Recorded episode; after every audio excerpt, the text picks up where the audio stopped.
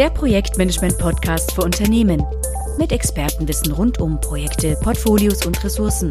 Bitte abonnieren Sie den Podcast, empfehlen ihn weiter und schicken Sie uns gerne Themenwünsche und Feedback. Schön, dass Sie mit dabei sind im TPG Podcast.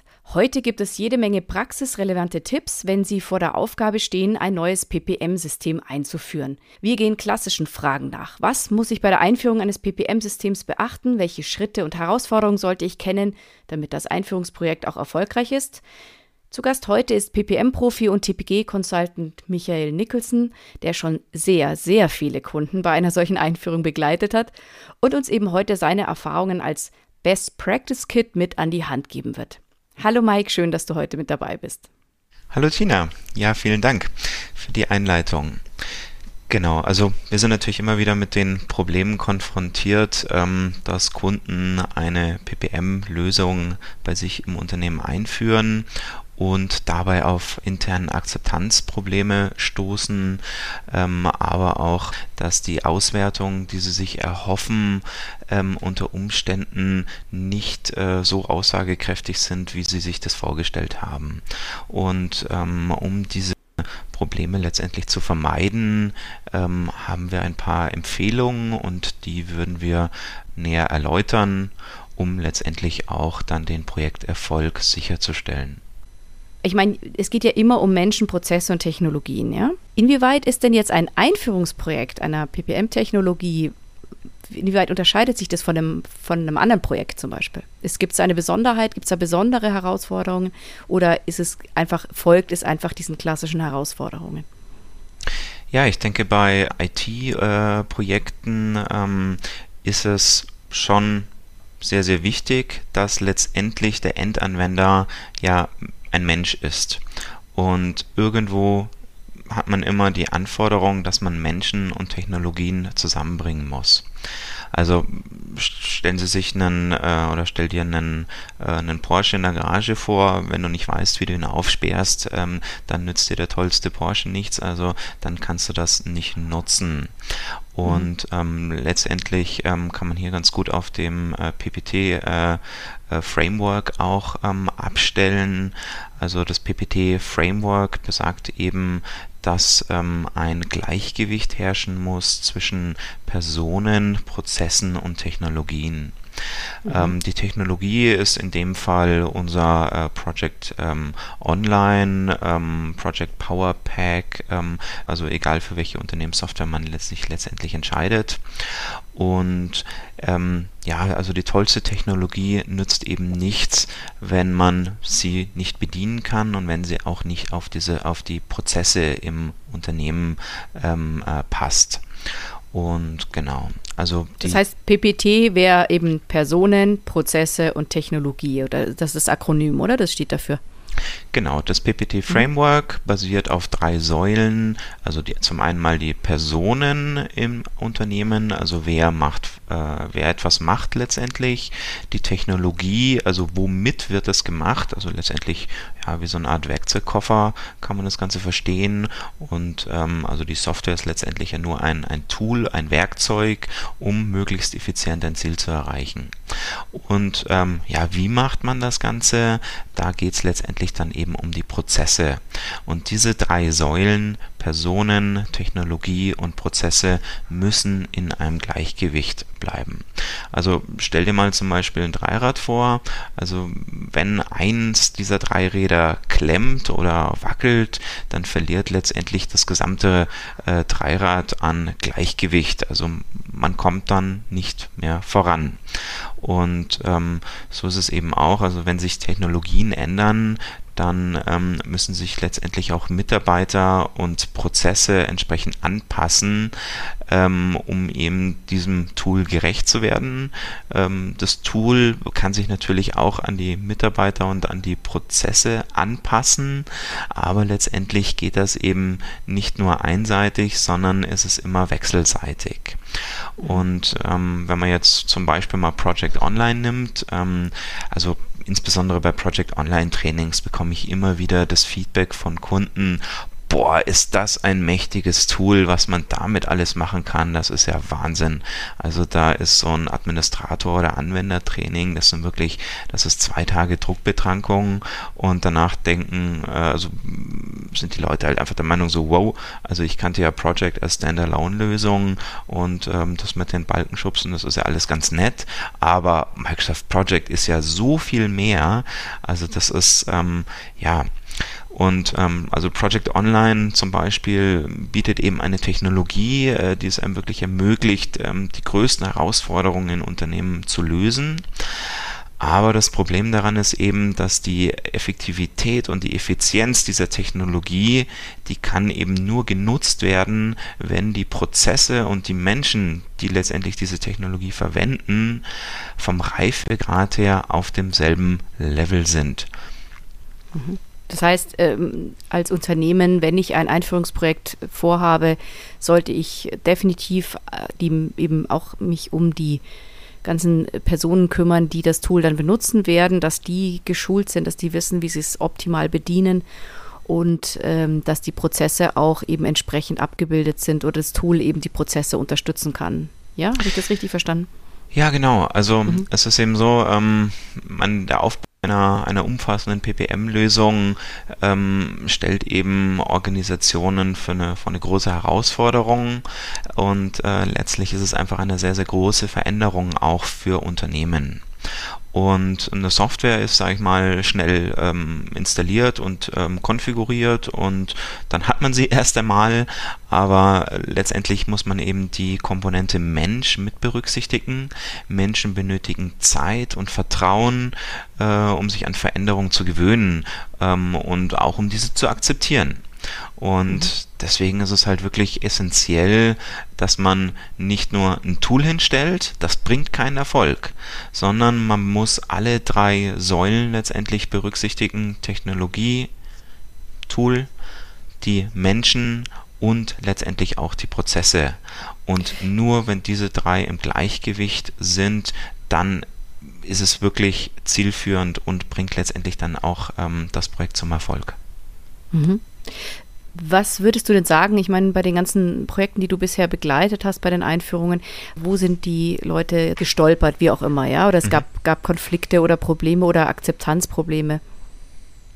Also letztendlich unterschätzen viele ähm, Kunden von uns einfach auch diese Komplexität und die Anforderungen, die diese ganze Softwarelösung ähm, mit sich bringen.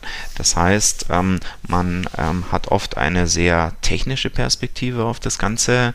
Also man überlegt, okay, welche Tools brauche ich, wie sollen diese Tools funktionieren und ähm, ja, letztendlich stellt man dann halt wirklich sehr schnell eine Software hin, die dann auch teilweise wirklich ähm, große ähm, Begeisterung auslöst in Unternehmen. Also es ist letztendlich dann wie so ein Hype, so wow, wir haben schon ewig auf so eine Software gewartet und jetzt endlich äh, haben wir das Werkzeug, wir wollten das schon immer haben und ähm, genau, aber die Mitarbeiter müssen eben auch geschult werden im Umgang, die ganzen Prozesse müssen angepasst werden und dieser ganze ja, Overhead, also dieses organisatorische, dieses Change Management, ähm, was da alles noch mitschwebt in dem Ganzen, wird oft unterschätzt. Und ähm, betrachtet man ähm, IT-Projekte, die nicht erfolgreich äh, waren, dann hat es oft bestimmte Gründe. Und ähm, Projekte scheitern eben in der Regel auch nicht an der Technik. Also mhm. Projekte scheitern an fehlenden Informationen, an fehlender Kommunikation, an fehlendem Vertrauen im Projektteam.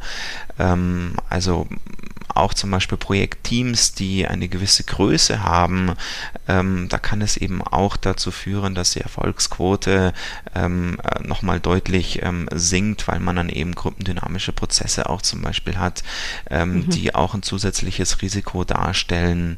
Und ähm, ja, manche probieren sich auch zum Beispiel an äh, neuen Vorgehensmodellen, wollen zum Beispiel Proje äh, Softwareprojekte unbedingt agil einführen obwohl sie selbst gar nicht in der Lage sind, ähm, äh, agil zu arbeiten.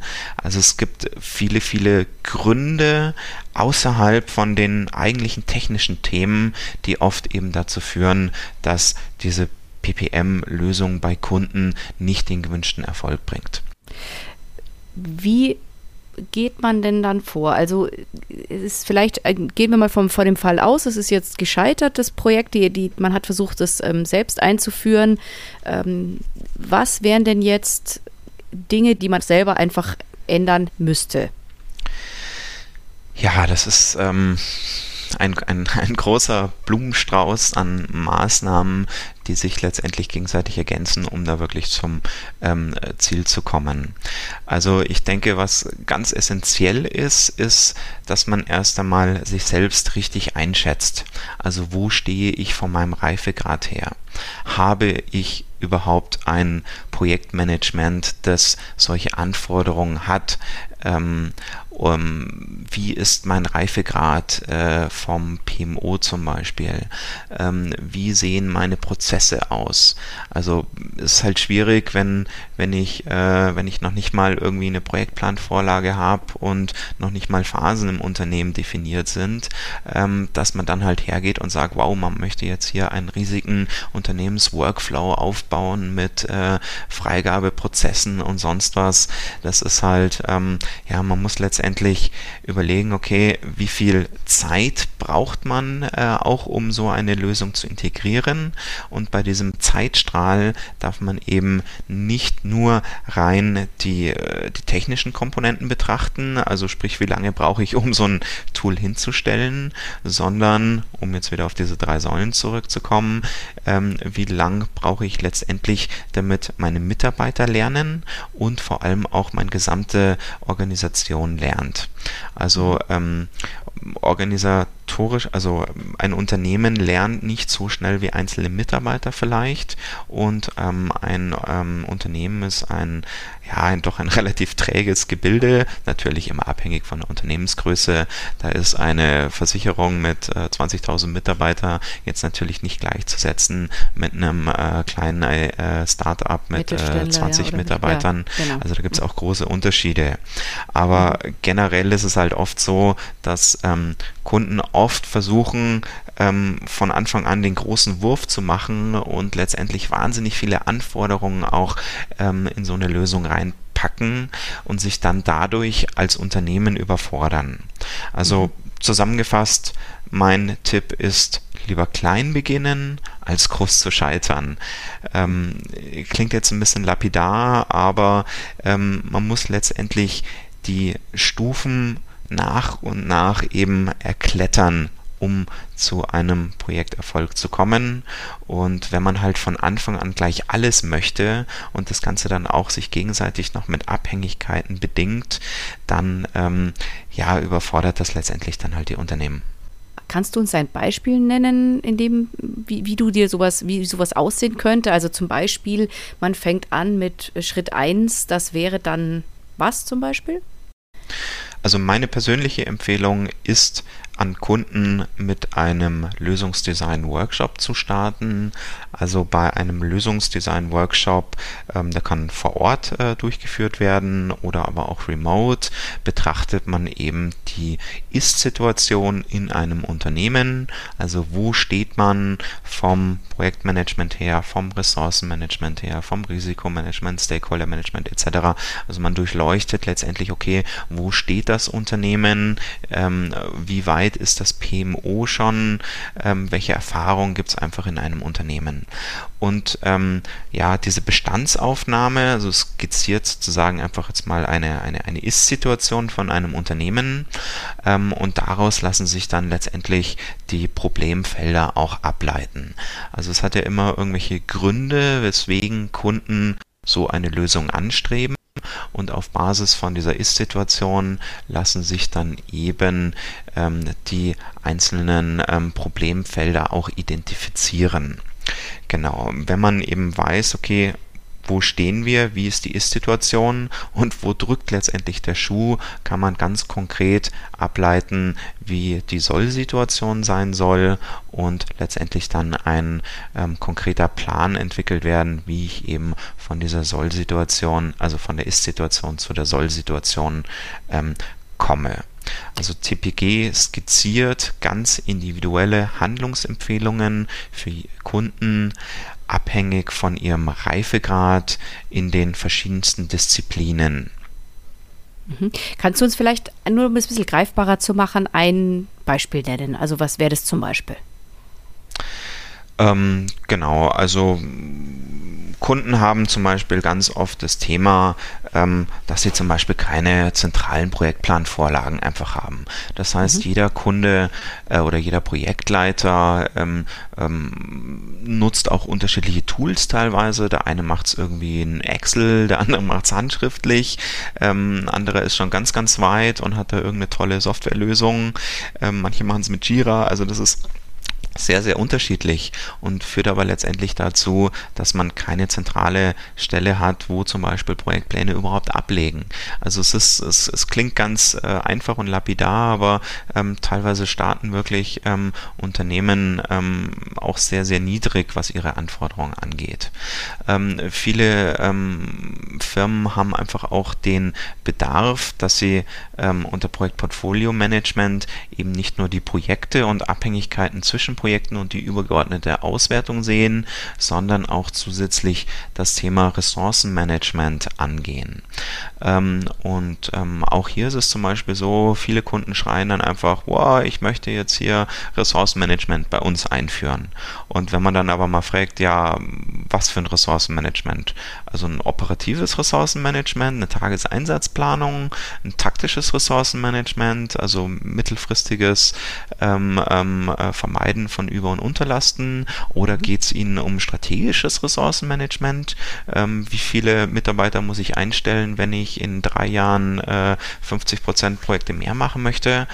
Ach so, äh, Ressourcenmanagement ist nicht Ressourcenmanagement. Also man muss die Kunden wirklich da abholen, wo sie stehen, die richtigen Fragen letztendlich auch ähm, stellen und nur dann kann man den Kunden ähm, eine maßgeschneiderte Lösung bieten.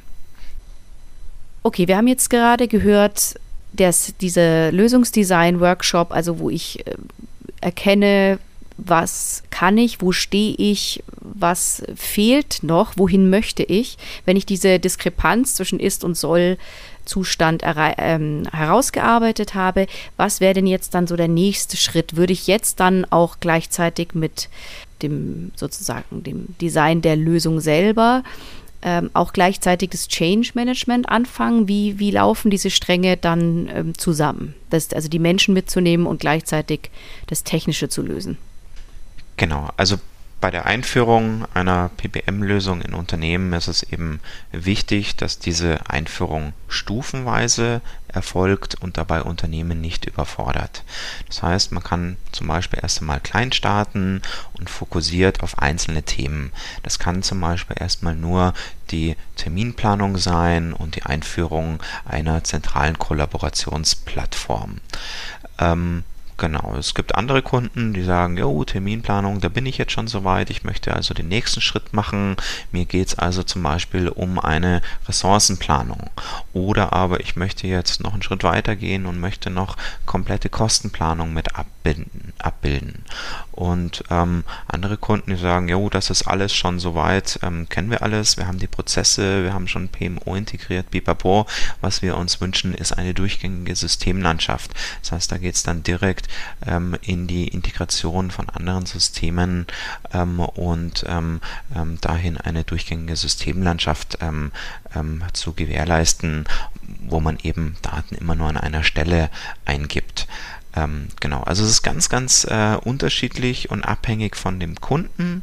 Wichtig ist einfach, dass man die Menschen und die Prozesse ähm, auch immer mit berücksichtigt, das Ganze in einem Gleichgewicht hält und wenn man eine Stufe erreicht hat, dann sollte man auf alle Fälle diese Erfolge klar herausstellen, auch ordentlich Werbung in einem Unternehmen dafür ähm, betreiben, also sogenanntes internes Marketing.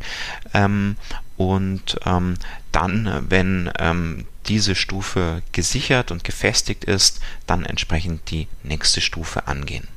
Also ganz klar nichts zu überstürzen, weil man gefährdet den Erfolg durch zu schnelles Vorgehen. Genau, also genau. dieses Themengebiet ist einfach so komplex, dass man schrittweise besser zum Ziel kommt, in der Regel, als wenn man sich ähm, ähm, von vornherein überfordert, weil man sagt, man möchte einfach alles haben.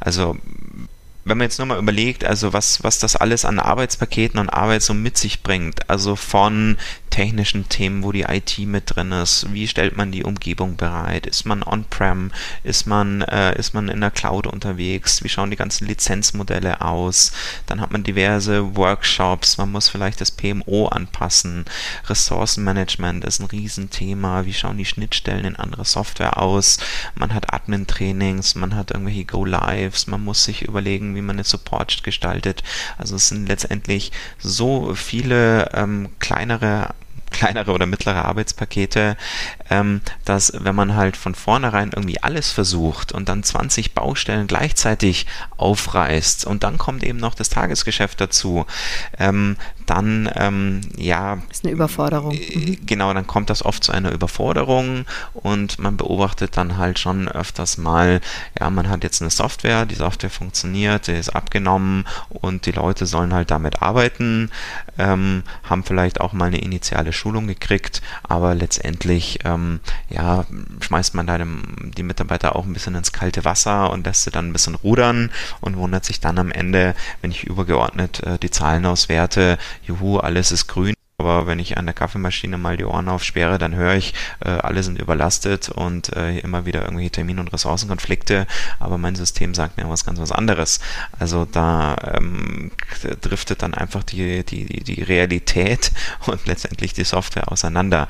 Oft wird den Kunden erst bewusst, dass es ähm, wirklich an ihre Prozesse auch geht und dass man die Prozesse auch irgendwo anpassen muss und definieren muss, wenn man dann zum Beispiel in einem Anwendertraining vorstellt. Also man hat jetzt hier eine, eine Zeiterfassung, man hat jetzt hier eine Projektrückmeldung, man hat hier eine Genehmigung, man hat dieses, man hat jenes und ähm, ja, und dann stellt man zum Beispiel mal so einen Prozess vor, wie er denn ausschauen könnte. Freitag Zeiten rückmelden, Montag Projekte genehmigen, äh, Dienstag Ressourcen abstellen. Und dann wird den ähm, meisten Kunden erst bewusst, oh, verdammt, ich muss da meine, ah, das geht in meine Arbeitsanweisungen, das geht äh, in Betriebsratsthemen, es geht in dieses und jenes. Und dieses ähm, Verständnis fehlt vielen oft. Also das ist eher so, ich stelle jetzt hier eine Software hin, ich habe äh, ein neues Tool, aber dass da eben Prozesse auch erforderlich sind und dass man Mitarbeiter schulen muss, dass man Arbeitsanweisungen überarbeiten muss.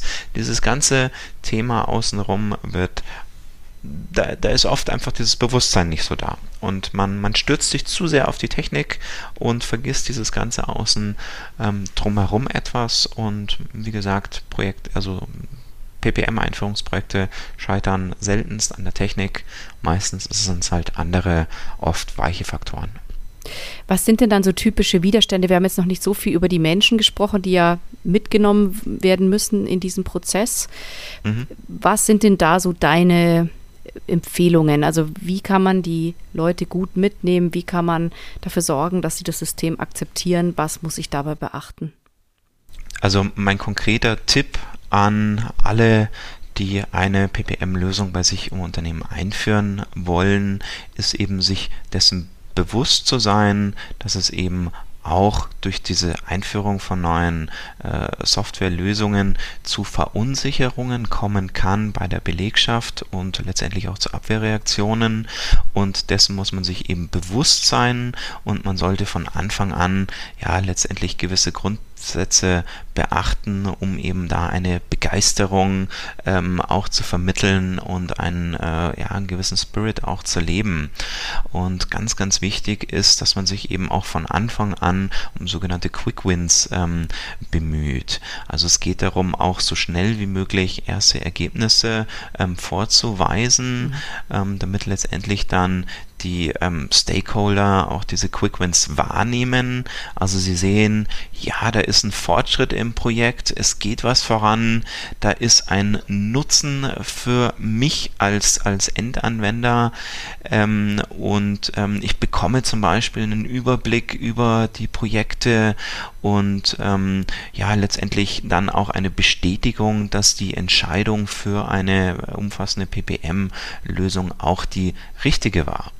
Und ähm, ja, wenn man letztendlich ähm, diese schnellen Ergebnisse auch gleich zu Projektbeginn liefern kann, dann sind letztendlich die, äh, die Projektbeteiligten auch diesem gesamten Vorhaben gegenüber ähm, deutlich ähm, aufgeschlossener und die Akzeptanz steigt eben maßgeblich. Also man sollte auf alle Fälle ein Core-Team bilden bei sich im Unternehmen und sollte sich dann auch möglichst schnell an erste Testprojekte ähm, ranwagen. Also man kann sich theoretisch sehr viel überlegen ähm, auf dem Reispapier und eine Softwarelösung und man probiert das dann äh, in einer ähm, spezialisierten Gruppe aus und das ist alles schön und gut und wenn dann letztendlich die Anwender das erste Mal damit konfrontiert werden, haben die vielleicht ganz andere Anforderungen oder die Anforderungen waren zwar bekannt, aber wurden eben falsch umgesetzt. Also meine Empfehlung ist auf alle Fälle mit einem ähm, ähm, ja, mit einem Kernteam zu arbeiten, das die entsprechenden Qualifikationen mitbringt, aber dann auch wirklich so früh wie möglich mit ähm, realen Projekten in dem System zu arbeiten. Genau, also was man was auch ganz gut funktioniert, sind sogenannte Zeitrafferprojekte. Also wenn ich mir jetzt vorstelle, ich, ähm, ähm, ich ähm, habe jetzt einen Unternehmensprozess mit einer Zeitrückmeldung, die jetzt am Freitag erfolgt und ähm, die Zeitrückmeldung muss dann genehmigt werden und diese Genehmigung führt dann ja dazu, dass sich die Projektpläne zum Beispiel automatisch aktualisieren und ähm, diese Aktualisierung der Projektpläne kann eben dazu führen, dass dann die Ressourcen an, äh, äh, an Anforderungen und äh, Zusagen wieder neu geprüft werden müssen. Also dieser, dieser wöchentliche oder monatliche Zyklus, je nachdem, ähm, wie ich das halt für mein Unternehmen definiere, kann eben im Kleinen auch schon erprobt werden. Und ich denke, das ist ein, ähm, ein, ein oft gemachter Fehler, dass ähm, die Firmen sich auch oft auf ihre User Stories und Requirements ähm, stürzen und dann gibt es irgendwelche Test äh, Case äh, Testcases, ähm, wo dann eben ähm, sichergestellt wird, aha, okay, die Software funktioniert ähm, gegen das, was ursprünglich mal an Requirements formuliert und dann äh, entsprechend spezifiziert wurde. Aber für die Anwender selber funktioniert es eben doch nicht. Und deswegen ist es wirklich wichtig, frühzeitig mit ähm, ähm, entweder mit Zeitrafferprojekten zu arbeiten, also dass man einfach sagt, okay, man hat jetzt ein Projekt, das geht jetzt über, ähm, über mehrere Monate zum Beispiel und sagt dann, okay, eine Woche ist jetzt ein Tag und ähm, genau, und dann tue ich im Prinzip so ein Projekt, was eben über mehrere Monate normalerweise geht, innerhalb von ein oder zwei Wochen ähm, ähm, abbilden und tue dann eben diesen Zyklus letztendlich auch definieren und simuliere dann eben zum Beispiel Projektverschiebungen, Ressourcenkonflikte und so weiter und so fort, um eben auch Erfahrung zu sammeln. Genau, aufbauend auf so ein Zeitrafferprojekt ähm, ist es auf alle Fälle sinnvoll, so schnell wie möglich ein erstes Kundenprojekt zu machen. Ähm, eins vielleicht, das ähm, ähm, ja schon noch eine gewisse Komplexität mit sich bringt, aber einen überschaubaren zeitlichen Horizont hat, damit man eben möglichst schnell ähm, in den Lernzyklus reinkommt und ähm, ja letztendlich dann auch die Software und die Prozesse und ähm, gegebenenfalls auch Schulungsmaßnahmen ähm, dann nochmal ableitet, um dann wirklich die ganze Sache rund zu kriegen. Das heißt, es ist auch ein gewisser Zyklus zu beobachten, in dem man sich immer stetig verbessert, wie so eine Spirale nach oben.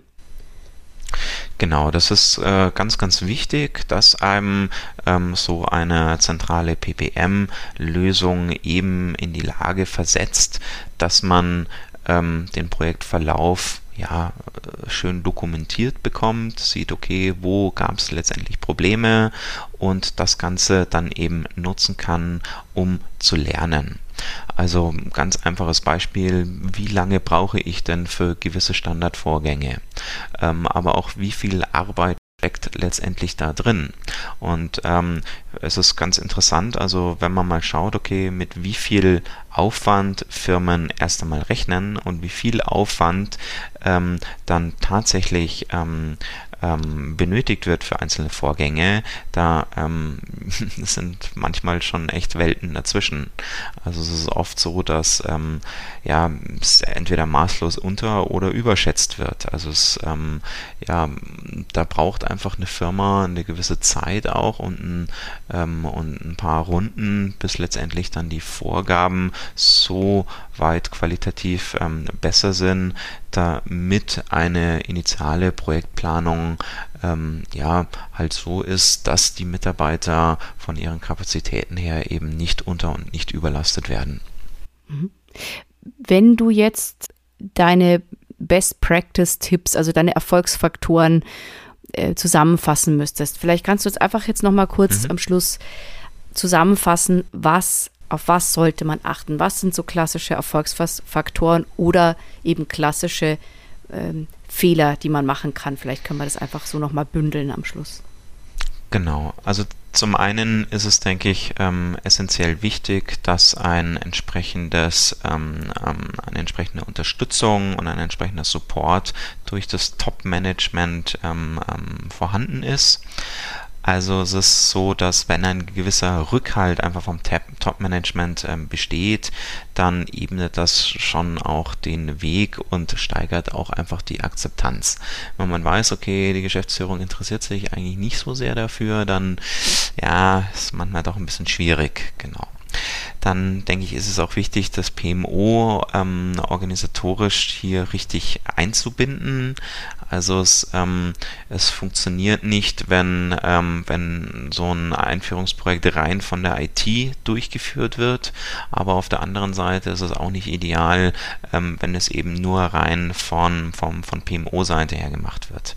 Also das, das, das Team ist eben essentiell wichtig, dass dort alle erforderlichen Kompetenzen vorhanden sind und die richtige Eingliederung sorgt eben dann für das notwendige ähm, ähm, ja, Gewicht und äh, für die entsprechende Wahrnehmung und ähm, ermöglicht das eben einem dann das Ganze wirklich auch durchzusetzen im Unternehmen ähm, ist auch essentiell, dass ähm, die Aufgaben und die, ähm, die jeweiligen Kompetenzzuordnungen ähm, klar definiert sind. Also was sind die Ziele, was sind die Aufgaben und was sind die Kompetenzen, um einfach auch Missverständnisse zu vermeiden.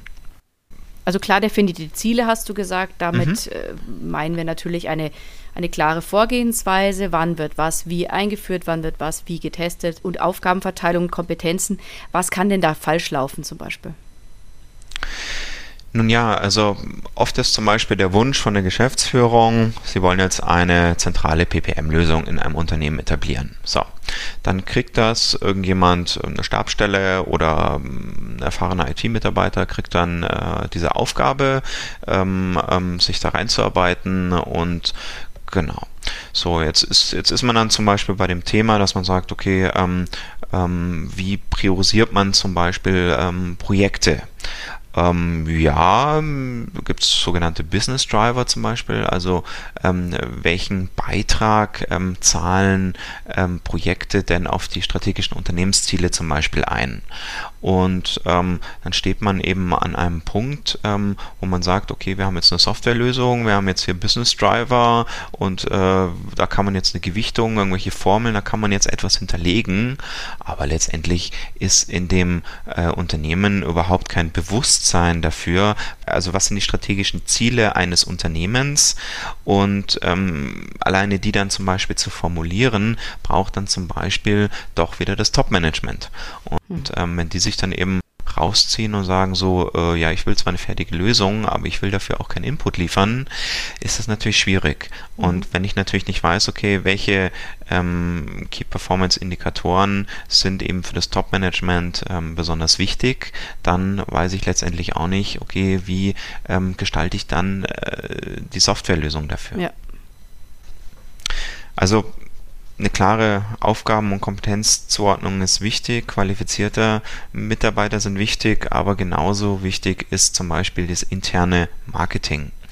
Also man, ähm, wenn Firmen das gut anstellen, dann starten die zum Beispiel erst einmal mit einer Abteilung oder mit einem gewissen Unternehmensbereich und dann spricht sich das in einer Firma rum, so hey, die haben dann eine neue Software und was ist denn das überhaupt? Und wenn dann die Mitarbeiter auch überzeugt sind von dieser Lösung und den Mehrwert für sich sehen, dann spricht sich das ganz schnell in einem Unternehmen rum und ähm, ja, und dann heißt es, boah, also warum haben, warum haben die jetzt ein Ressourcenmanagement-Software äh, gekriegt und äh, wir wollen die auch, warum müssen wir das jetzt noch gerade in Excel machen?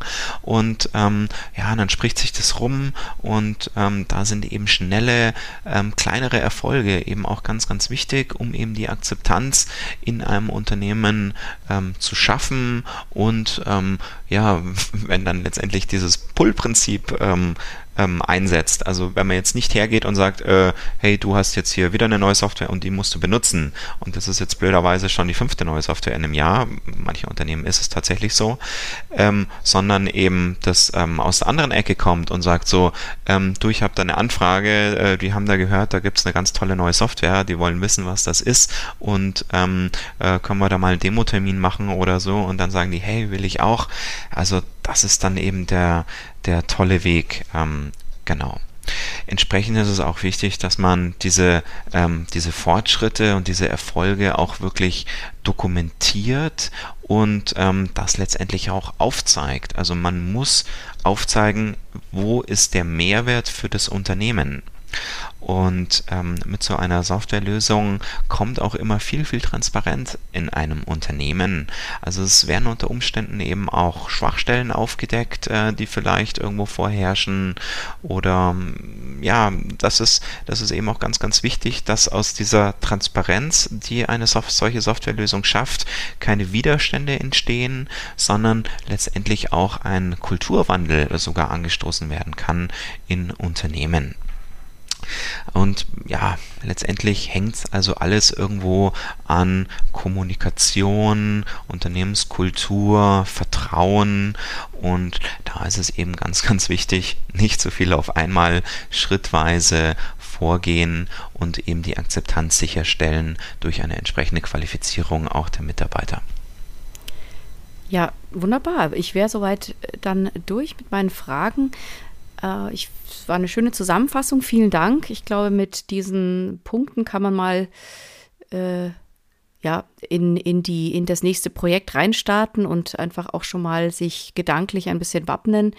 Wir stehen natürlich als Firma auch immer zur Verfügung, ist ja, braucht man nicht dazu sagen.